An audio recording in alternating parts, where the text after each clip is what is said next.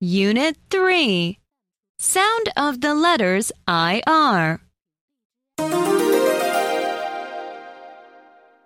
IR is pronounced er. Follow along with the second voice.